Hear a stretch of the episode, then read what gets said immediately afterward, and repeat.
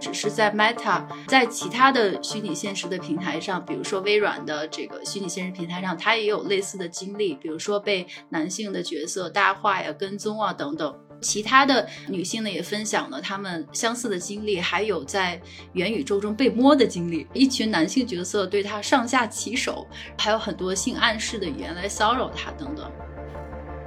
现实世界当中的你没有被侵犯或者没有被影响，但虚拟世界当中的那个你被侵犯了、被影响了，它就是虚拟世界的客观现实。所以，如果将来虚拟世界有法律，虚拟世界有规则，嗯，是不是会因为虚拟世界的人的互相侵犯而产生惩罚？尼奥他在要进到 Matrix 里边的时候，他应该是问 Morpheus，就是说，如果我在 Matrix 的虚拟世界里死掉的话，现实当中的我会怎么样？Morpheus 告诉他说，现实世界当中你也会死，因为你在 Matrix 死掉，相当于你的灵魂死了，而在物质世界当中不会存在一个灵魂死了仍然活着的人。为什么你在游戏里杀人的时候不觉得自己道德有问题？但是如果你在游戏里边，如果有一些设定，比如说这个游戏需要你侵犯某个女性才能够通关，或者说你必须做一些种族歧视的事情才能通关。如果说有这些设定的话，你就会觉得道德上有问题。你在游戏里面杀人和你在游戏里面展现出一些变态的想法，比如恋童癖，他们都不涉及到伤害真实世界中的人。法律意义上的一些道德的理论，就你没有办法直接解释。现实世界当中的这套法律体系，它就是针对现实世界的行为能力的。你如果把它搬到虚拟世界当中，说我要成立一个现实世界当中的法庭以及相关的警察司法体系，然后去来判决一个虚拟世界当中的行为，这个逻辑到底成立不成立？我觉得这应该是最深层次的一个哲学问题了。大家好。今天我们来聊一聊元宇宙的阴暗面。我觉得元宇宙这两年就是今年吧比较火。我觉得网络上对这个元宇宙的分析还都是比较 rosy picture，都还是玫瑰色的。就大家都在想象元宇宙将来可以变成一个什么样的美好的世界，可以帮我们实现哪些之前实现不了的愿望。但是我今天还是想和王伟老师聊一聊元宇宙的阴暗面。可能这个阴暗面不是有太多的分析，或者不是有太。多专家讨论过，所以我今天想讨论几个元宇宙的案例，由此呢，我们来引出一些中度、深度的思考吧。所以今天聊的元宇宙的犯罪呢？简称原罪。我先讲一个最近看到的案例，请王伟老师点评一下。首先呢，就是还是上个礼拜其实也流传的挺火的一个元宇宙的性骚扰的案例。他讲的就是彭博社的一个科技专栏的作家，在脸书的 Meta 的虚拟现实平台，他们那个平台叫做 Horizon Worlds，在上面的遭遇啊，这个平台其实就是你要戴这个 VR 眼镜、戴头盔进去之后呢，你有自己的一个 Avatar，有自己一个角色，你可以和其他的角色 Avatar 互。动玩游戏、交流啊什么的，专栏作家就形容他此次的经历是一个令人毛骨悚然的经历，因为他用的是一个女性的角色的头像，所以一进去就被男性角色包围住了，然后他们一句话就不说，就开始盯着他看，就一直盯到他觉得毛骨悚然。之后呢，这些男性的角色开始拍照，还把这个拍的照片拿给他看。过了一会儿，他说有一个男的冲了上来，对他说了一句话。因为他戴的是这个 VR 眼镜和头盔，所以他能非常清楚的听到这个声音就在他耳边，所以就把他吓了一跳。其实不只是在 Meta，在其他的虚拟现实的平台上，比如说微软的这个虚拟现实平台上，他也有类似的经历，比如说被男性的角色搭话呀、跟踪啊等等。其他的女性呢也分享了她们相似的经历，还有在元宇宙中被摸的经历。一群男性角色对她上下其手，还有很多性暗示的语言来骚扰她等等。这个就是上个礼拜流传挺广的一个性骚扰的案例。所以我想先问王伟老师一个问题，就是发生这种事儿，你觉得意外吗？惊不惊喜？意不意外？挺有意思啊！给感谢小跑啊，开场这个话题挺好玩的，元宇宙的阴暗面儿。呃，我觉得确实就是。我还是个理工科的角度或者一个逻辑的角度来去先分析一下这个事儿呗。就是我觉得这个 pattern 基本上就能够总结为说，虚拟世界跟现实世界的这种互动和反馈的模式，或者再精确一点，就是说虚拟世界能在什么程度上影响到现实世界的的你。因为简单的说，按照你刚才说的例子，我觉得就有两个程度。嗯第一个程度，比如说一些 insult 的语言、文字这些东西，你是能看到、能听到的，所以很显然它就对你有影响了。那这其实就是虚拟世界发生的东西对你现实世界当中的你产生了影响，因为是通过视觉和听觉感官产生的。但是另一点，你刚才说到嗯上下其手，就是一个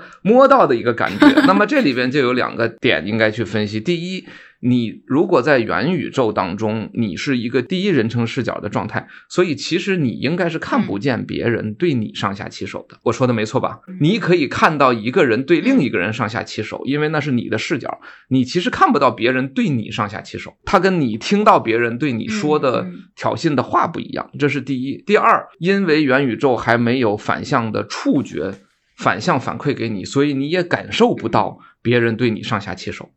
如果要是到了那种触觉式的反馈，你能够感到别人在元宇宙里摸你，你的身上也被摸的话，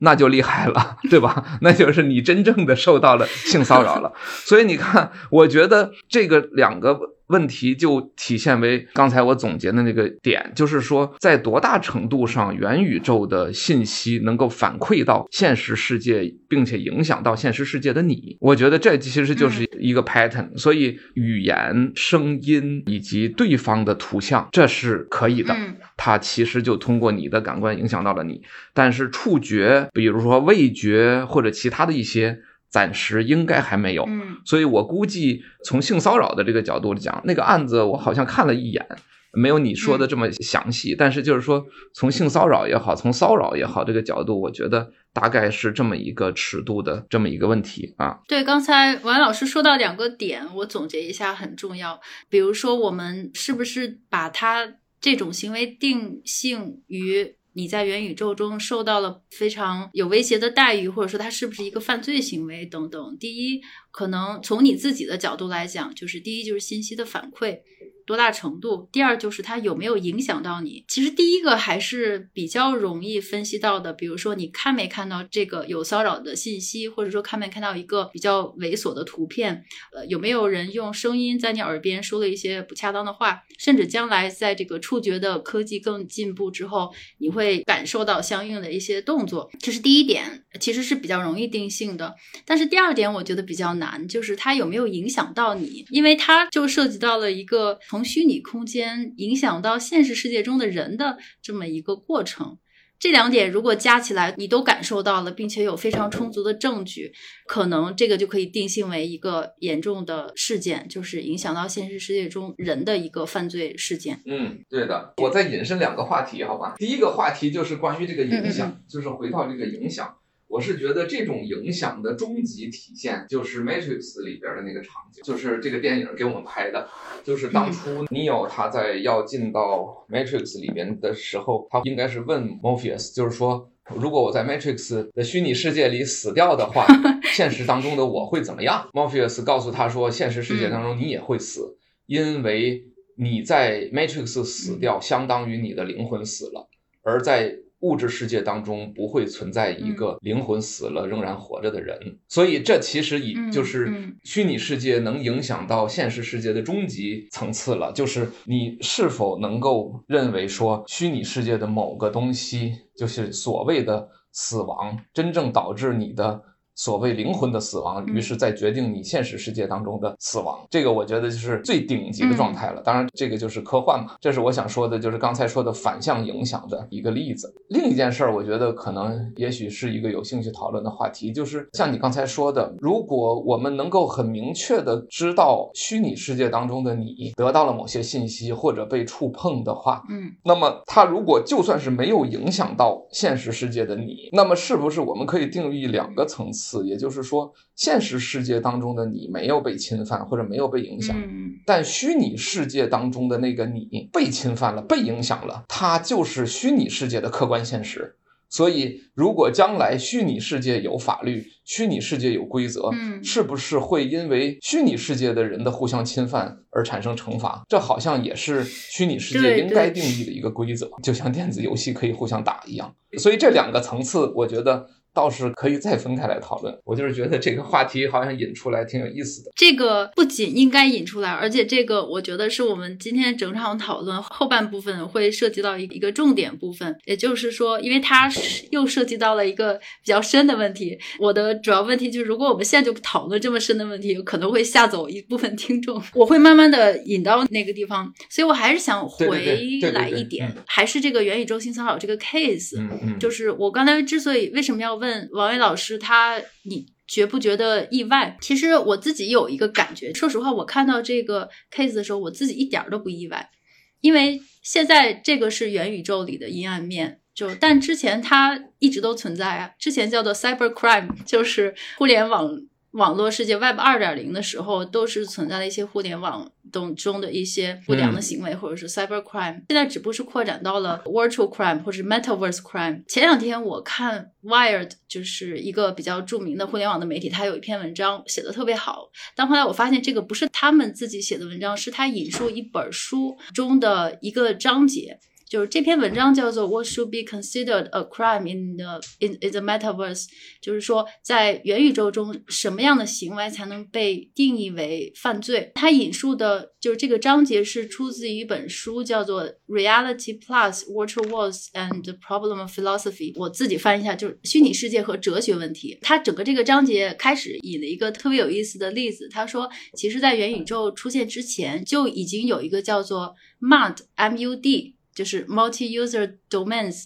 的这么一个地方，叫做嗯嗯嗯，对对对，多用这个是得暴露年龄的人才能说得了。对，所以我就是想引出这个案例，就想请王老师重点讨论一下这个，它叫做多用户域，我是第一次见到这个概念。然后这个是三十多年前特别流行的一个虚拟社交空间，但它完全是基于文本的世界，它没有图形，也没有照片。其实我感觉它就是当年的 BBS，然后它有很多很多的房间，然后进入房间之后呢，你就可以和其他人进行互动。他写了一个案例，就是当年呢，其中有一个特别受欢迎的房间叫做 Lambda Mu，它的布局呢就是一个 California 的一个豪宅，一个 villa，大家可以到这个房间里面去聊天互动。然后有一天晚上呢，大家正在客厅里面聊天，突然有一个名叫 Mr. Bungle 的用户，突然间就 deploy，突然间就部署了一个。巫毒娃娃吧的那种工具，我自己感觉可能是个小程序啥的。这个工具就可以发出，比如说什么 Amy 踢了 Bob 一脚，就好像现在我们这个微信中我拍了拍你这样的文本，让用户看起来就好像是在执行动作。这个 Mr. Bungle 呢，然后他就用这个小程序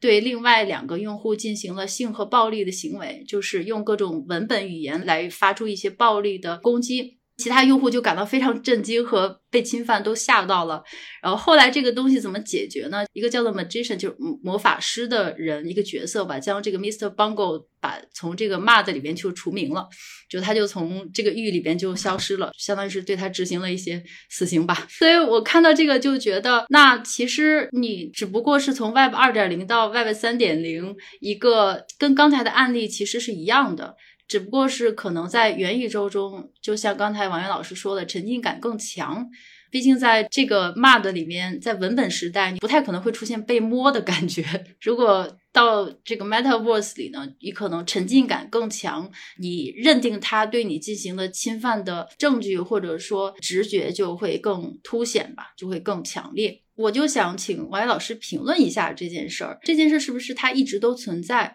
它也不是一个新的东西。那如果是这样的话，为什么现在这个 Metaverse 三点零，我们是不是要更担心？如果是的话，它和二点零有什么区别，让能让我们必须要更警惕或更担心呢？你突然一下提到骂的这个事儿，我还真的挺惊讶的啊，因为要讨论这个事情属于绝对暴露年龄的那个模式，所以你没看过，应该是证明你是比较年轻。开玩笑哈，我先总结一下哈，还是我刚才说那两个层次，就是我们讨论这个 crime 或者讨论一个危险性的时候，好像应该算是有两个层次，一个是对现实世界当中的你有多大影响，另外一个就是说不影响现实世界当中的你，呃，就在虚拟世界当中哪些仍然可以算为犯罪，理解类似于这两个层次。前面我们说的性骚扰呢，有点接近于第一个层次，然后你刚说的这个骂的，应该是更接近于第二个层次，对。然后这两个层次当然也许又有混同又有什么的，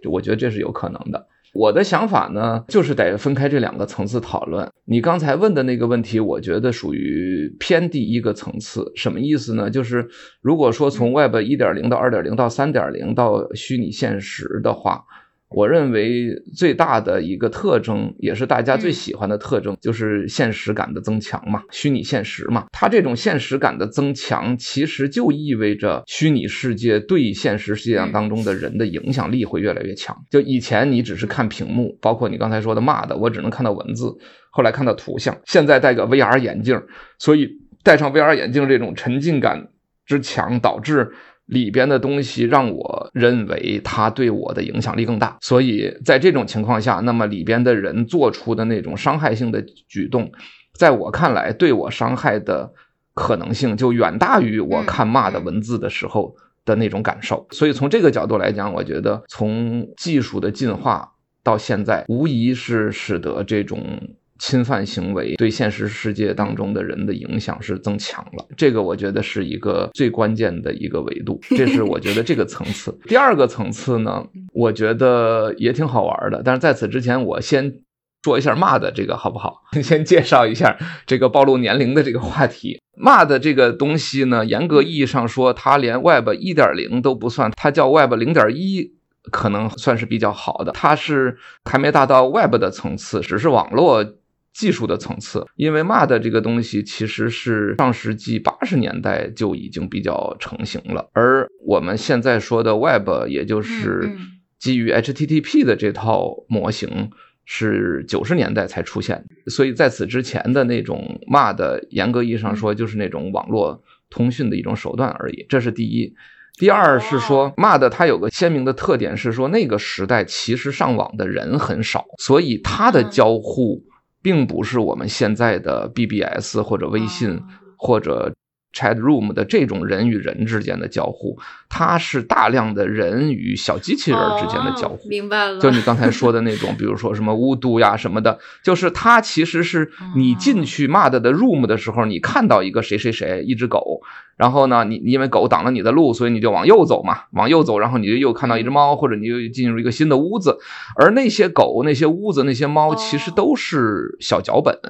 都是小机器人儿你可以这么理解。然后你在一个大 room 或者一个大场景里，像你刚才说的，你看到了十个东西，或者你看到了一百个事物，其中可能有一个是真人，剩下九十九个是小脚本、小机器人儿。或者是静态物体啊，是它当时是这么一个结构，因为当时哪有人上网啊，你知道？所以你刚才提到这个话题，让我想起了一个更有意思的话题，在 MUD 的时代。这种虚拟现实的这种浑然一体的程度，其实更强。就是你根本不知道那是人吗？还是小脚本、小机器人，还是静态的物体？因为它只有文字的形态呈现给你，没有照片，没有视频，没有什么，所以它的虚拟化的一体化的程度更强。就是它差异性更小，所以这件事就会导致说，那真的是一个完全高度一致化的一个虚拟世界。对，我觉得这是一个挺有意思的事情。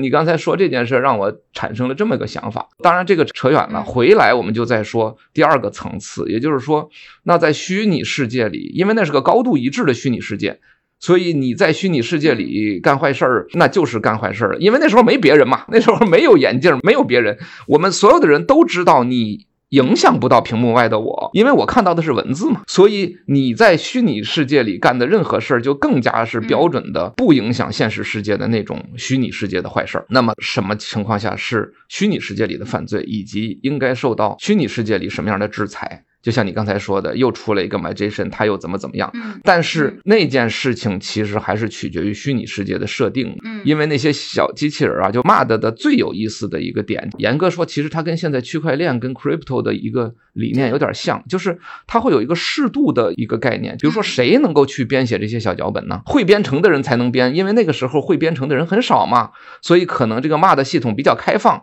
只要有人会编程，会放到把自己写的小机器人放进。去骂的就是对他开放的，因为那个世界可能就有几十万人会编程，甚至可能只有几万人会编程，所以那个系统就很开放。然后进化到今天，区块链因为向全球的人开放，所以就回到我们说的最早那个问题：说你可以把你的小脚本扔到链上来，没问题，只要你符合规则，并且缴纳 gas 费，就是。交钱。所以你看，你说的这个话题特有意思，就是我觉得区块链其实就是当年骂的的一个超级升级版，嗯，它只是引入了成本，引入了费用，引入了其他的一些规则，但是除此之外，它并不比骂的更多强化其他的限制性规则。也就是说，区块链它并不是一个中心化的游戏，就是规定你能打谁，你有什么样的刀，它的真的跟 MAD 是在这个角度上是一模一样的啊。嗯，就是当年的小脚本，现在都是 smart contract 智能合约，只是他们的模式不一样，因为小脚本写的是什么？我像你刚才说的，我打了谁一下，我弄了谁一下，对吧？而现在的智能合约，你想写那些东西，你就是炼油嘛，blockchain game 没问题，对吧？嗯但是还有其他的，比如说交易、转账等等。所以我觉得你举这个例子太有意思了，这不是正好我一直老是心心念念的想说，就是其实现在的区块链，我觉得好像就是叫元宇宙比较好，嗯就是它里边其实啥都有了。对，既然说到这儿，我们干脆就把这房间里的大象来仔细聊一聊。因为刚才举了这个元宇宙性骚扰的例子呢，刚才王老师其实也点到了，就是说我们根据犯罪程度不同，或者说它影响现实世界深浅的不同，其实将来如果说元宇宙真的是大面积的进入到人们的生活，它的程度还是有区别，或者说它的种类还是有区别。比如说像刚才咱们聊的那个性骚扰，它还是可以对现实世界中的人产生一些影响，一个是心理上的影响，另外一个还包括一些其他的案例，比如说我的 NFT 丢啦，有人把我的比特币丢了等等，那是我在虚拟世界中的财产受到了真实的侵犯。但还有一种层次呢，就是刚才王老师其实已经提到了，就是说它对现实世界没有任何的影响，它是纯粹在虚拟世界中发生的。比如说这个 MAD，其实我理解它就是个单机游戏嘛，就是说你自己在一个单机游戏里面，你自己跟这个程序设定的这些 NPC 去玩儿，你对他们做任何的事情，别人都不知道嘛，对现实世界中其他人都不会产生任何的影响。它并不像一些，比如说像魔兽啊等等，跟我一起玩的都是现实世界中真实的人，那我对他做了什么，他会有受到影响，或他会觉得被侵犯。嗯这是一个问题。还有另外一个案例，就是也是呃，王老师你发给我的那个案例，就是在 Minecraft 中一个俄罗斯少年，嗯他在这个 Minecraft 里边，他把一个大楼给炸了。那他在那里边炸了呢，在现实世界中，俄罗斯政府居然对他嗯。判了刑。我没有具体的读他这个案例、这个 case，但是呢，这件事情其实就引到了我们今天可能想重点讨论的一件事情，而且它会牵涉到一个非常深的哲学问题。在没有对现实世界中的人或者现实世界中的任何设定产生任何影响的情况下，那在虚拟世界中的什么样的行为，它才算是犯罪，或者说什么样的行为它才是不道德、是错的、需要受谴责的呢？这个是个问题。我想先问一下王老师的想法。我我觉得挺有意思。我多少有一点点那个怀疑，因为那个例子看着就是都达到判刑的程度，让人稍微有一点点不可理解或者不可接受。嗯但是呢，因为看到那个文字的描述颇为煞有介事，呃就觉得好像嗯又没有那么无聊的人去造这个谣，我就又觉得可能是真的啊。所以其实我是没有特别去考证说是不是真有这件事儿了。嗯，我估计你刚才想说的也是没有特别去考证。我找到了，一个类似的案例。所以我觉得我们就首先认为这种事情确实发生了啊，就是说，假设有那么一个不开明的政府，他认为说你干这个事儿也是有罪的，等等等等吧，他就做了处罚。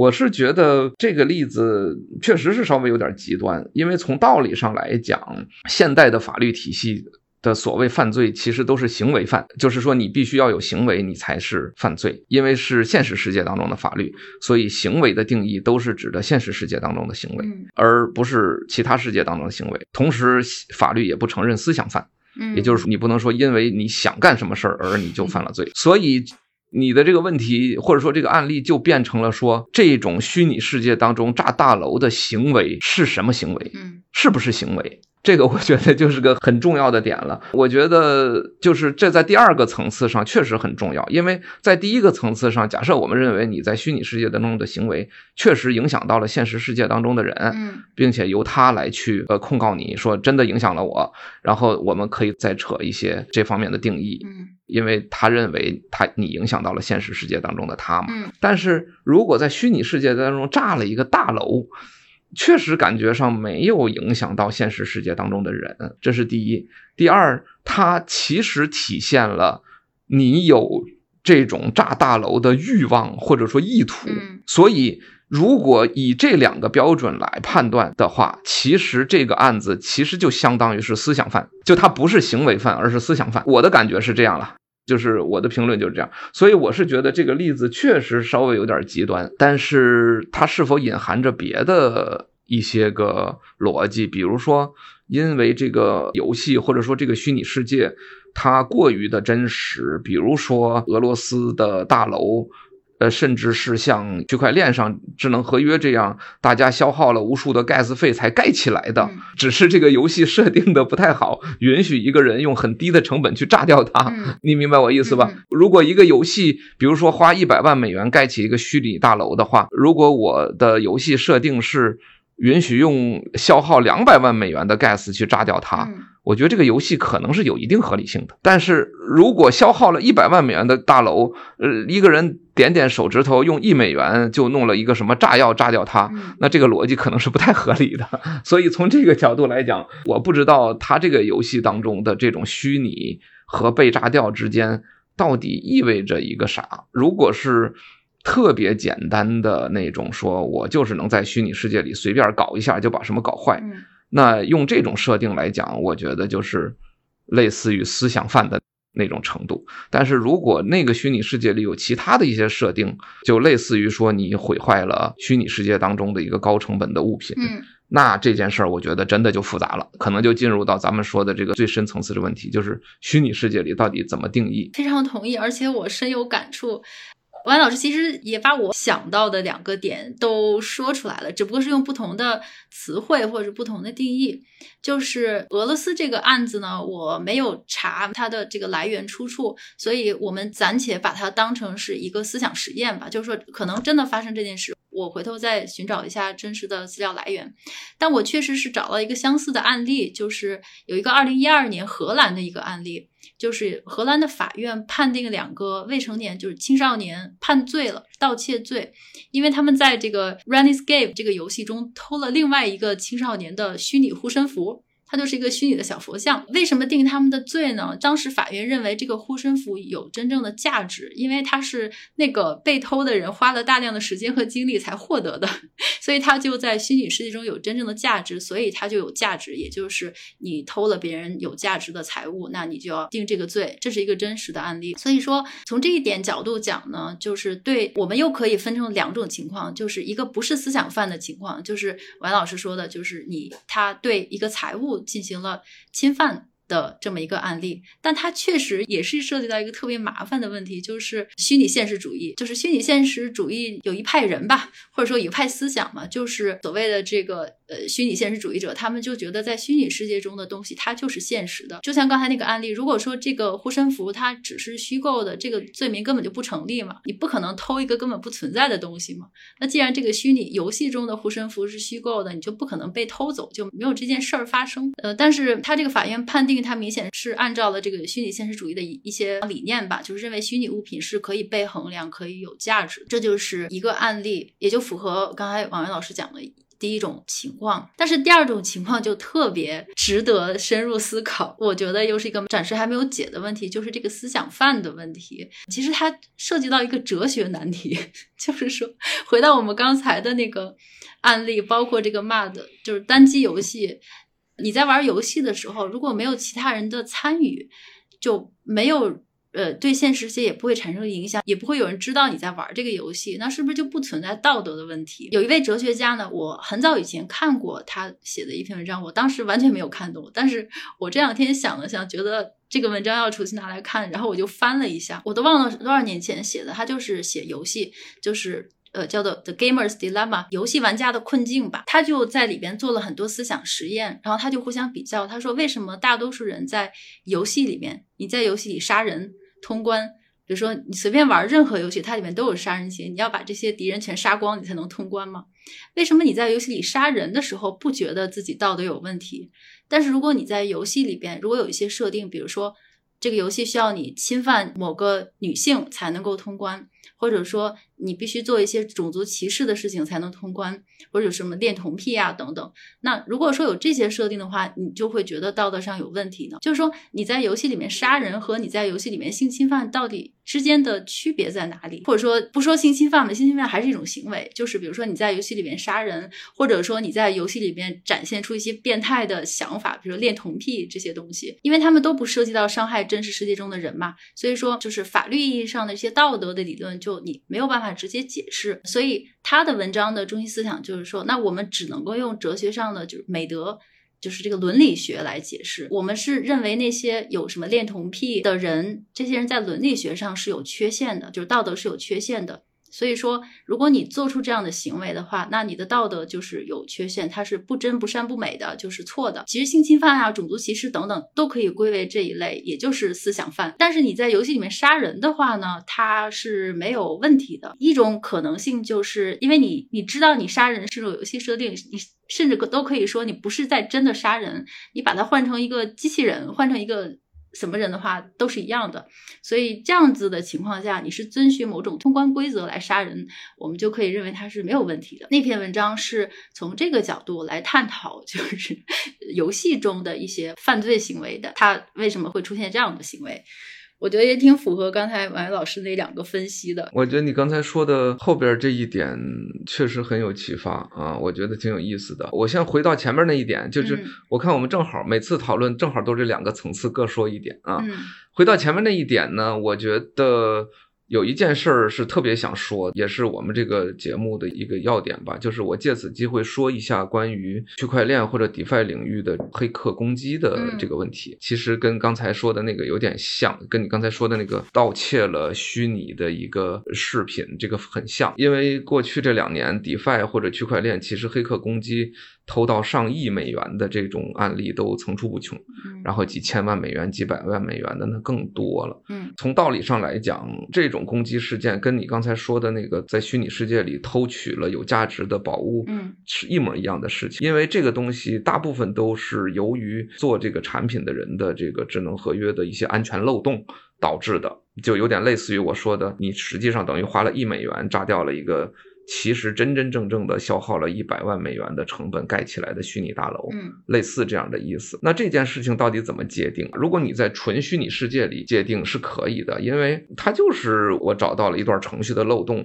然后我通过执行程序产生了一个结果而已啊。嗯，这在虚拟世界当中是完全正常的一个行为，就不是偷窃，不是盗窃，其实什么都不是，因为我就是执行了代码嘛。嗯，但是因为这些资产其实是现实世界当中的人的资产，嗯，不管它是。通过稳定币这种形式注入到链上的，还是他通过挖矿呃挖出来的 BTC，还是他通过钱从别人的手里买到的 ETH，嗯，这是真正被界定为他在虚拟世界当中的有价资产。那在这种有价资产的情况被承认的情况下，那么黑客的这种攻击事件就会更加接近于盗窃或者抢劫，或者是利用漏洞去获取不当利益。那这些呢，又是在现实世界。法律当中规定的违法犯罪，所以这件事儿的界定就会变得模棱两可。你如果站在纯虚拟的角度，我根本都不承认这些是什么财产，什么这那的，就不存在违法犯罪的问题。如果你要是承认这就是现实世界的财产，然后你这个就是黑客行为，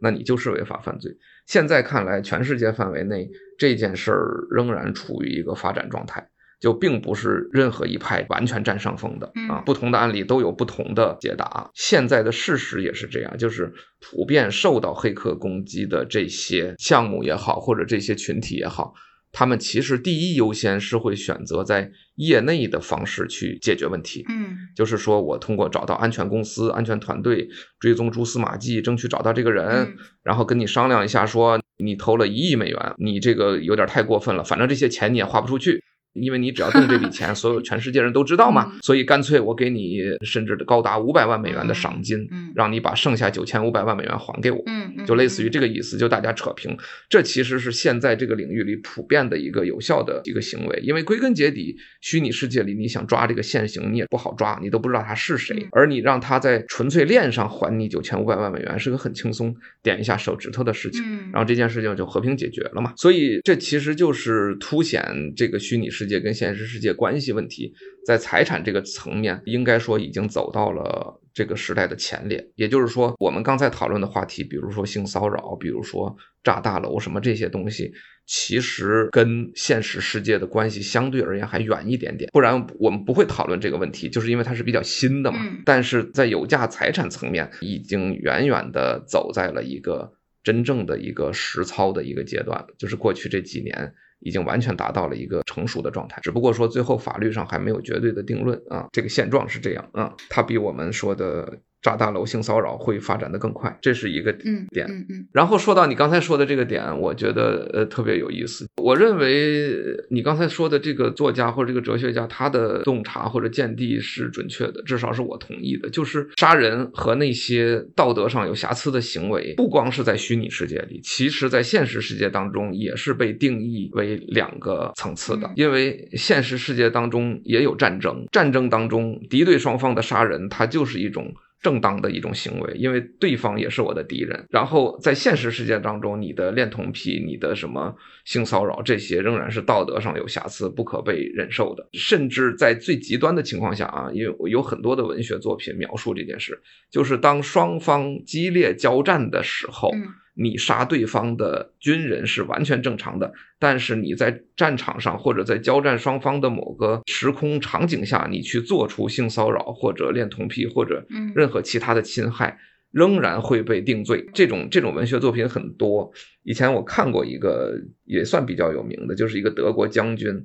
他在这个进攻波兰的这个占领区的时候。他这个将军是以比较残忍而著称的，嗯他就直接用坦克去轰这些抵抗者的大楼。嗯这个一般来讲战争状态都很少做，但是他这个行为仍然是正当的。但是这个人本身又是个变态，他在占领了波兰之后，在某天晚上去侵犯了一个这个性工作者啊嗯，就是把他给杀害了。那么最终这个将军是在二战结束之后，大概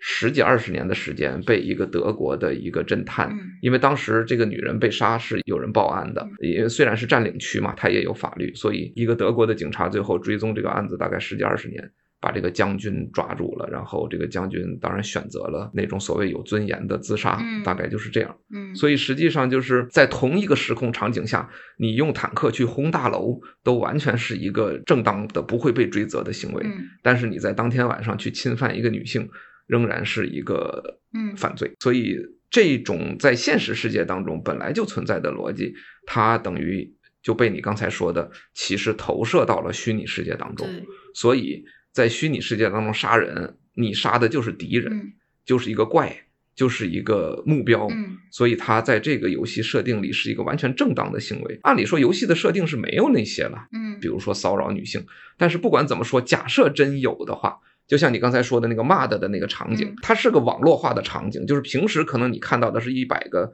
机器人，但是突然有一天，另一个会编程的人，他窜到了这个你的 MUD 空间里，然后编了一个性骚扰的机器人，儿去骚扰了另一个机器人儿。那这种就是道德上的瑕疵。嗯的这种场景如果出现的话，它其实确确实实就是会被大家认为是这种嗯变态的有罪的行为啊，嗯跟杀人确实是完全不同。对，非常非常同意。我简单再点评一下第二个点，我们还回到第一个点，财产方面，以及我们落到最后的一个技术解决方案。第二点，我再简单点评一下，就是它其实。正如王威老师所说，他从历史中的若干案例、若干不同的情境，再到哲学上的一些思辨，再到现在的现实生活中，其实不管是在虚拟世界还是在现实世界，不管是在几百年之前还是在现在，它其实一直都是一个比较矛盾的或者一个争论的点。就包括我们最近发生的很多案例，我不能 太直接的评论，因为我怕会被炸号。最近也是网络上争论很火的两个著名的案例嘛，一个是跟日本的留学生有关的案例，然后另外是一个最近的一些拐卖妇女的一些案例。当然中间有牵涉很多的点，但他们有一个共性点，就是有一些在道德上大家不能够容忍的行为，但它并不是在客观世界中能够做的，或者是在法理上没有特别强烈的依据的东西。我们最后的结果呢，法律应该怎么来对待这些 case？那那我们很显然的看到了，当然了，在不同国家有不同的解决方案，但我们很显然的看到了，我们对对这些案例的一些偏向或者说的行为，它可能还是在道德方面的考虑的层面会多一点。但这个我们不仔细讨论了，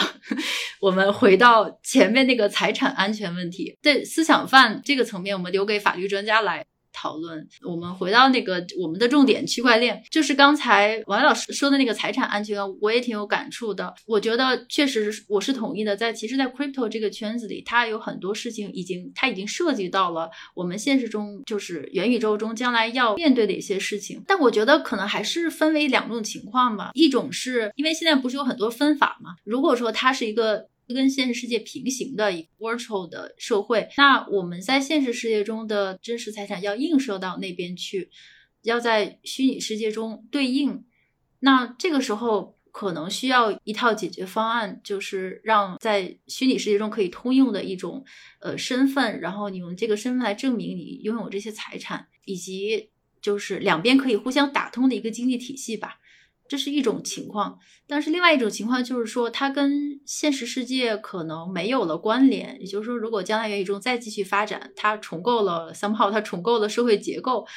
然后它产生了它那边的自己的新的经济体，完全是从货币开始，就一个整个的流通的循环，它都是自己在那边循环的。那它可能也没有跟现实世界的映射。那在那样的世界中。可能就会呃，也会涉及到现在在币圈发生的一些攻击的事情，或者是那样的一种解决方案。不管是哪种情况嘛，这两种情况现在毕竟还是少数人在设计。或在体验。那如果说将来大面积的人都要体验到这两种情况，或者说，比如说我我爸妈之类的，就是这些普通人，大家都要在这两种世界中做一些经济活动，那现在有什么样的解决方案，或者说什么才是一个比较好的设定或者架构呢？这个问题好像没有答案嘛，有点大，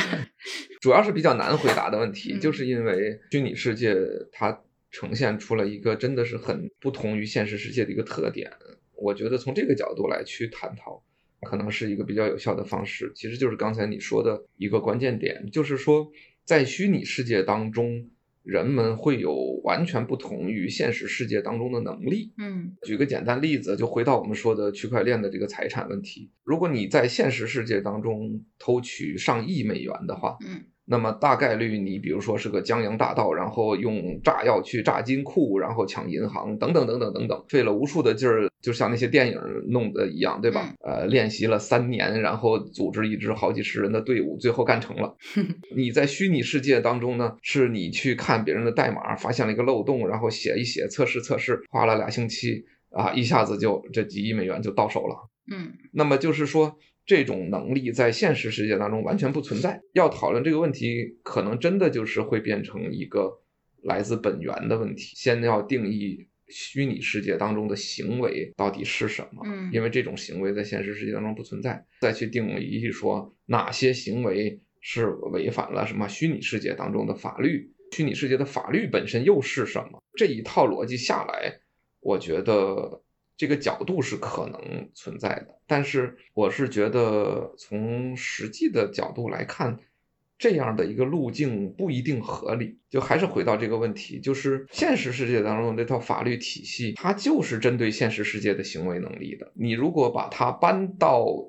虚拟世界当中，说我要成立一个现实世界当中的法庭以及相关的警察司法体系。然后去来判决一个虚拟世界当中的行为，这个逻辑到底成立不成立？我觉得这应该是最深层次的一个哲学问题了。对，就是可能这样的做法并不一定合适。嗯，因为现实世界当中的规则是基于现实的物体、人的肉体等等等等这些东西，而虚拟世界的规则你不是已经定好了吗？不就是那些代码吗？不就是你能发什么样的机器人，不能发什么样的机器人？然后发什么样的机器人儿，消耗多少能源，做什么样的事儿吗？那些规则如果都已经定下来了，那么这些行为就没有违反那些规则嘛？就是它不是现实世界当中的人的行为违反了现实世界当中的规则，虚拟世界当中的那种造成你财产损失的行为。并没有违反虚拟世界的规则，那怎么办？所以我觉得这其实就是最复杂、最深层次的问题。我觉得这个问题恐怕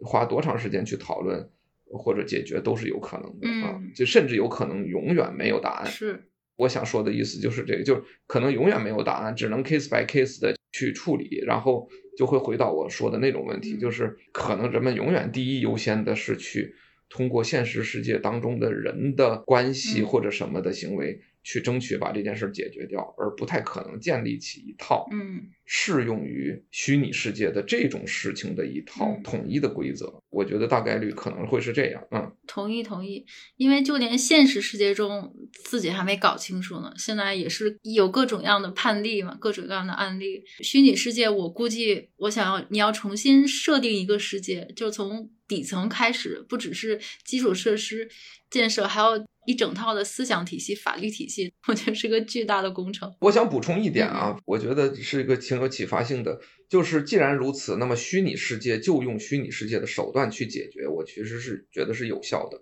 也就是技术的手段，或者说就是区块链领域里大家最倡导的所谓 “code is the law”，嗯，就是代码及法律。比如你刚才举的最开始的那个性骚扰的例子，不就是这样一个解决方案吗？就是 Facebook，它不是马上就开发迭代了代码，就说你在虚拟世界当中跟一个女性的距离不能近于一米，大概类似这个意思。而这种虚拟世界当中可执行的规则是超级有效的，因为它定下来就这样了。你的虚拟世界当中的两个 avatar，嗯，呃，距离都不能超过一米。但是，那你说它解决了什么问题呢？这就回到我们刚才说的那个对现实世界影响的层次问题了。嗯，在虚拟世界当中不超过一米，意味着它在现实世界当中的影响力会变成啥样呢？这个我也不知道。你说侵犯的话不超过一米，他仍然能听到啊。嗯，你在屏幕上打字，这跟不超过一米有啥关系呢？你说你没有摸到它，因为你都距离没有一米，所以你摸不到它。那这不是掩耳盗铃吗？对不对？就是说，因为你设定了不超过一米，所以你一定摸不到它。但是这得是他认知的一件事实啊。所以这其实跟我们说的鸵鸟和掩耳盗铃没有区别嘛。所以我想说的意思就是这个，就是其实虚拟世界的规则，因为是代码执行的，所以它是超级有效的。嗯，但是它的有效性是否同样反馈到了现实世界呢？嗯，没人知道。对，本来这个是我想问王威老师最后一个问题，但你自己提前说出来了，就是这个技术解决方案的问题。我其实刚才是想问的，就是我们就说回到开头那个性骚扰那件事，它有没有解决方案？但刚才王老师已经说出来了，就是